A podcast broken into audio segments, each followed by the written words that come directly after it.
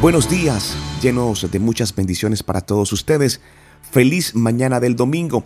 Soy Luis Quintero y me agrada mucho poder estar con ustedes una vez más en entrenamiento espiritual. Espero que el Señor les haya acompañado y les acompañe en el resto de esta cuarentena que se ha determinado en nuestro país y en muchas partes del mundo.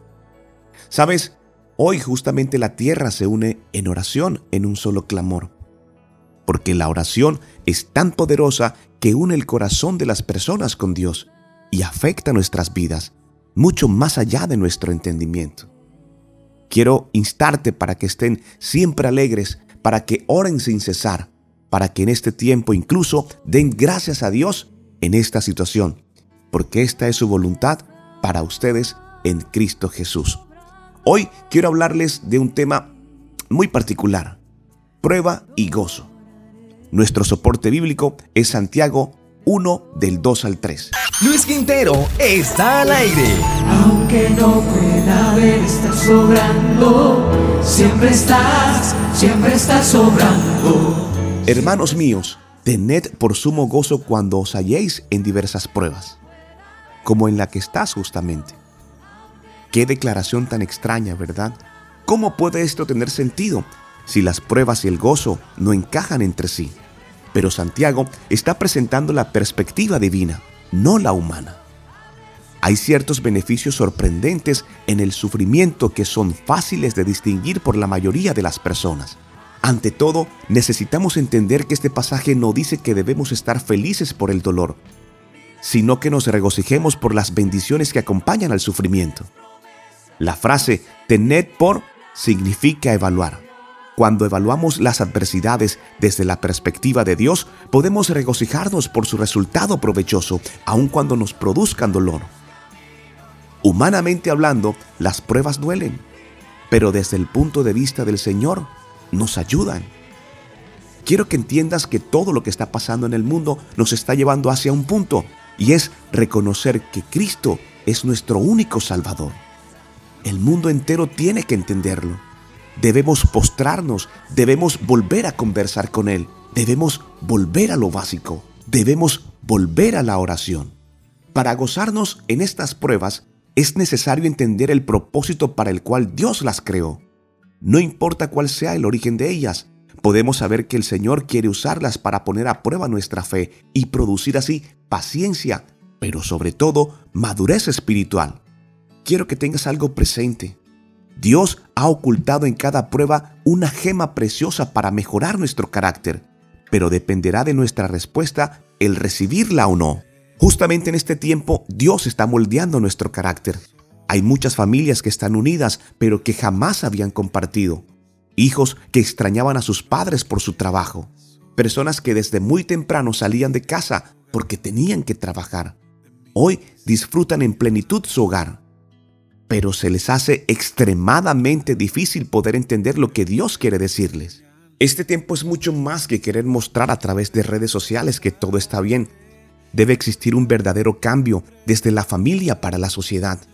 Este es un tiempo para que puedas conocer a tu esposa, para que puedas entender el rol del hogar, para que puedas conversar con tus hijos, asísteles en sus trabajos de escuela. Aprovecha para descubrir en ellos cualidades que por falta de tiempo jamás podrías hacer. Es increíble ver cómo muchas personas en tan poco tiempo muestran estar aburridas. Quizás sea una de las últimas oportunidades que tengamos para compartir este tiempo.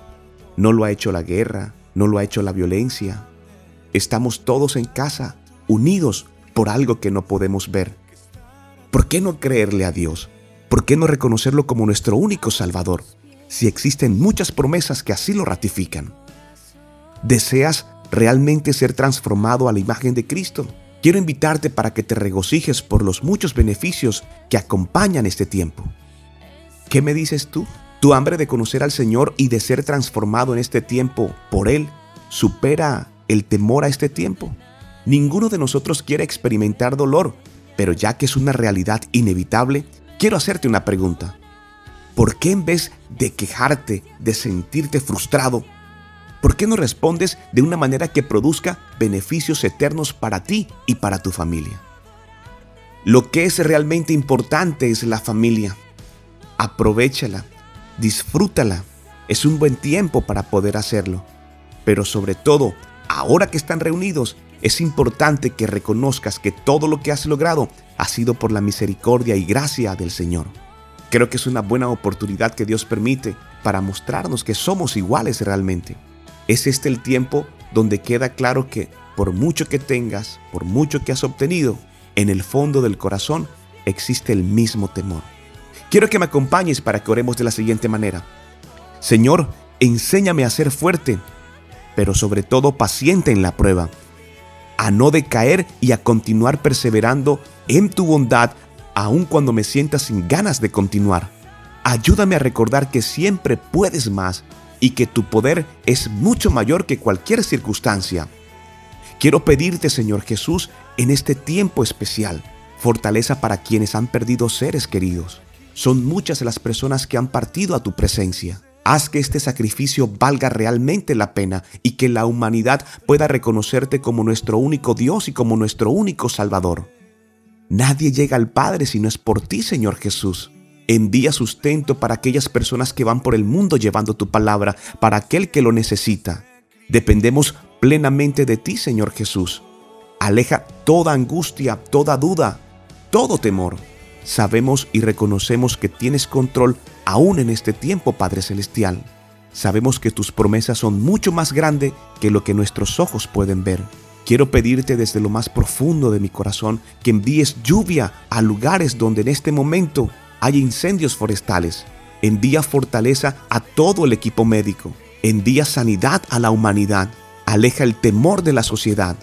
Hazles entender que no es lo que quieren mostrar, es lo que realmente hay en cada corazón, en cada familia del mundo. No hay necesidad de mencionar aquello que nos ha llevado a tus pies. Hoy te reconocemos como nuestro único Salvador y sabemos que pronto veremos la victoria en tu nombre. Y que después de todo este tiempo, todo será diferente. Todo esto te lo pedimos en el nombre poderoso de nuestro Señor Jesucristo. No soy el mensaje, soy el cartero. Deseo que tengas un excelente domingo en familia. Dios no miente. No soy el mensaje, soy el cartero. Luis Quintero, entrenamiento espiritual.